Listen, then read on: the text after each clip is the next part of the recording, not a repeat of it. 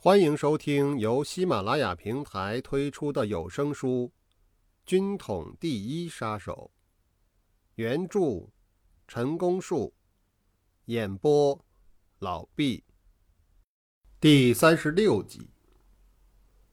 聪明人才会做出糊涂事，自以为聪明的我，毕竟还是糊涂人。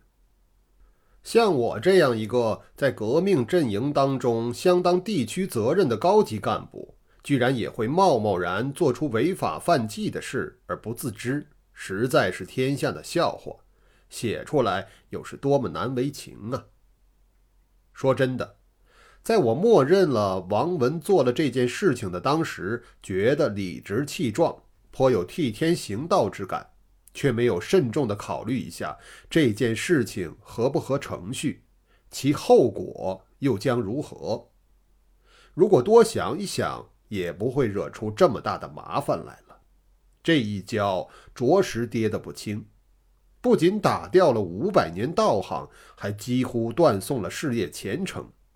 检讨下来，这也是咎由自取，无可怨尤。最遗憾的，莫过是连累了许多无辜部属，连绝不知情、毫不相干的妻子都吃了冤枉官司。前面提到过，北平站的办公处所就是我的家，也可以说用我的家作为北平站的掩护。这是一所很大的宅院，从大门到后院前后有四进之深。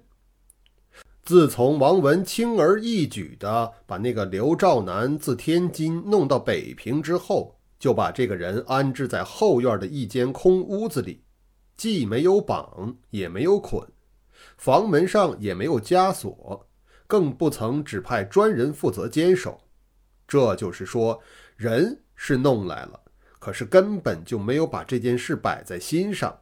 只想叫他如何把史大川吓唬走，老老实实的说出来，并将吞没的钱有个交代，顶多教训他一顿，劝他以后正经做人，不可再乘人之危，也就算了。至于这么做手续和方式合不合法，将来又如何把他放回去，都未加思考。我以为王文一定早有准备，而王文又以为我必有安排。结果两下里一脱节，别的人可不知道个中底蕴，进而出了大纰漏。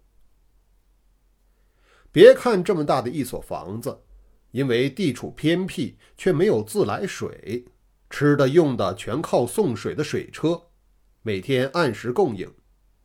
提到送水，这也是故都北平的一景儿。水是井水，用人力推动的独轮车载运。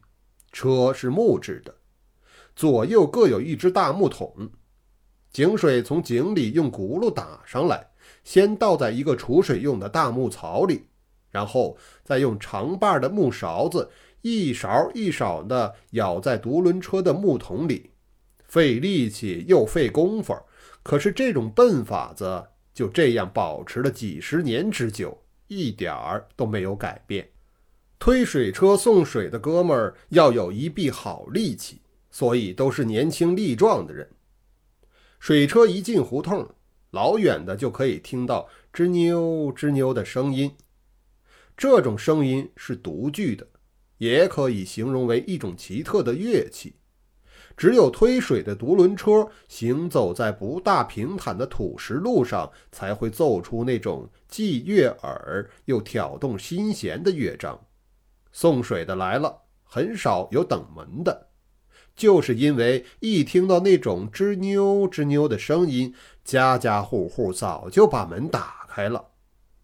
说到水费，在习惯上都使用水牌子。所谓水牌子，是用小竹片做的，有大有小，上面烫的有记号，我们认不出那是代表多少，送水的人自然有数。照他们的老规矩，水是按挑计算，一挑就是两木梢，也就是两桶。最令人难忘的是，他们在木桶内钉了不少木片儿。这么一来，木桶的外形看上去很大，但水的容量可就相对的减少了。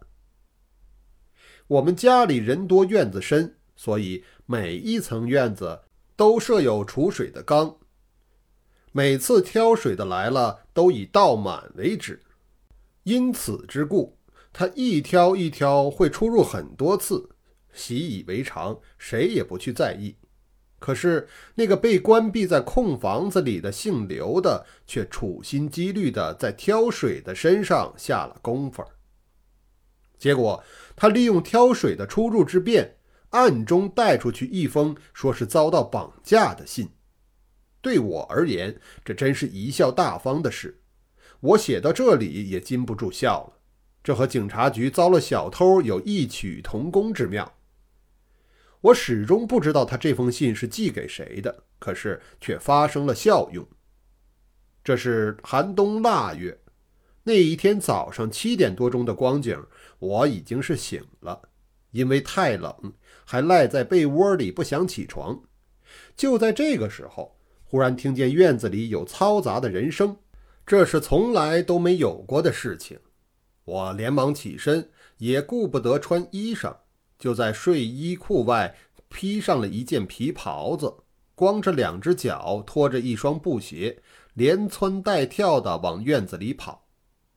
刚一出客厅的面，迎面碰上一身便衣、手拿着一根小铁棍的人。我并不认识他。此人劈头就问道：“你姓周？”我的脑袋中灵光一闪，立刻意识到发生了什么祸事。我一听来头不对。摇摇头，指着屋子里那边老妈子睡的屋子说：“姓周的住在那一间。”一面说话，一面比划，慢慢的移动脚步往后院走。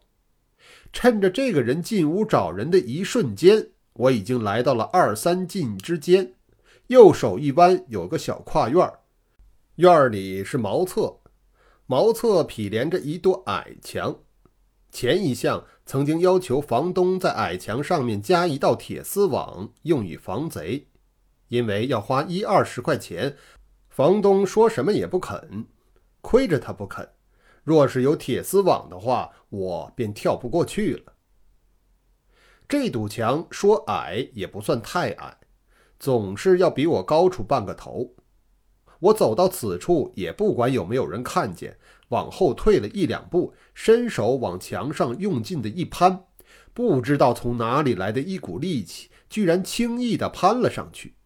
一看里外一样高，就轻飘飘地跳了下去，真好像有一身功夫一般。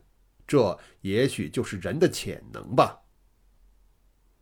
这原来是一条窄胡同，往日里从未经过此处，也不知道这条胡同叫什么名字。左右一看，没有人，加速了脚步，走了一截路，已经来到了胡同口。胡同口外刚好有辆洋车，我坐上去，叫他拉到暗院胡同。我再回头看看，连个过路的人都没有。北平站的书记王云孙家住暗院胡同，离着我住的卧佛寺街坐洋车顶多五分钟就到了。我拉铃叫门，出来开门的是云孙的太太于雪浓，我们很熟，一面请他替我付车钱，一面径直往里走。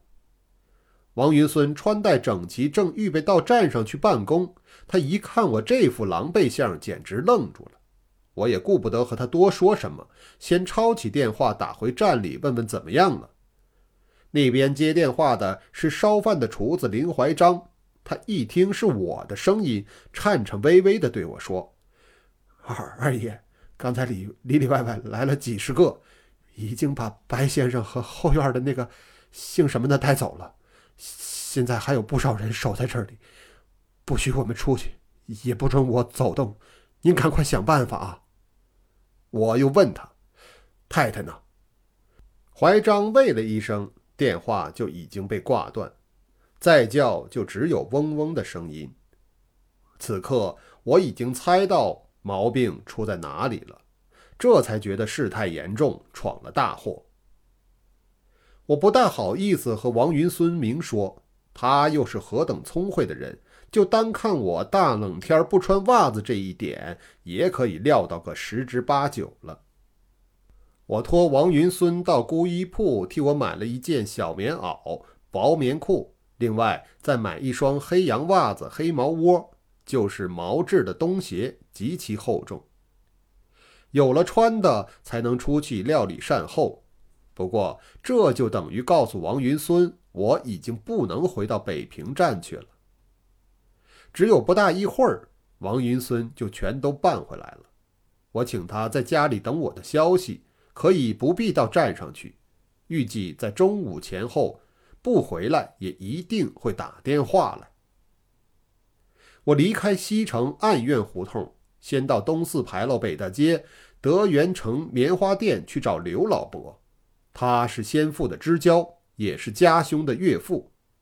在我姨母去世前，由我经手将我姨母的一点积蓄两千元存在他柜上吃利息。